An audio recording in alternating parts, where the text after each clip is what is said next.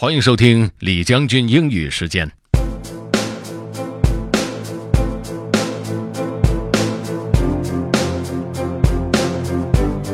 昨天由于时间的关系，没有把来自于 Leo Babauta 的《Big Rock First W Productivity》这篇文章分享完。今天我们继续说，如果你想在一一个星期的时间里面尽快的完成呃重要的事情，提高你的生产效率，那么最好是能够按照我们接下来介绍的这几种方法去完成你一周的计划表。And let's go. Big Rocks First Double Your Productivity This Week by Leo Babauta. 2. Keep it short. In the beginning, just have 4 to 6. You don't need to try to do 10 or more big rocks, especially not at first. Later, you may get better at judging how many big rocks you can do in a week. But for now, shoot for about 1 per day. 3. Place the rocks. Look at your weekly schedule.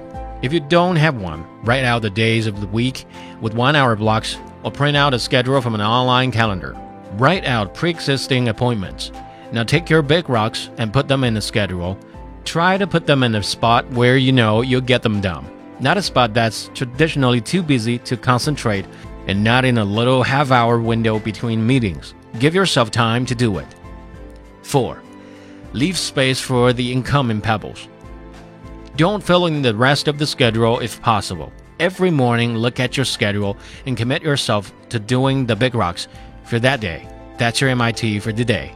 If there are less important MITs, you can put them in a schedule, but don't put too much. A tight schedule tends to bump into itself, pushing things back when other things inevitably take too long. 5. Do it early.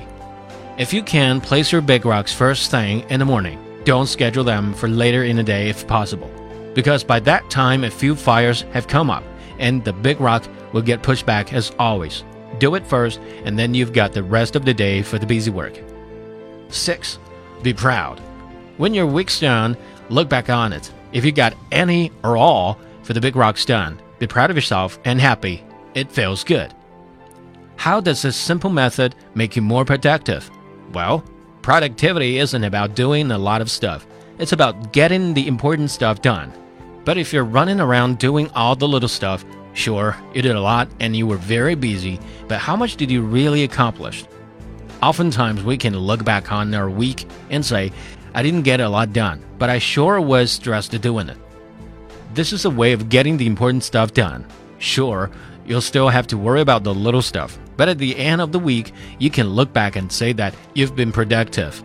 It makes a world of difference. Okay, that's all for today. Thanks for listening. This is General Lee, 李将军。明天见。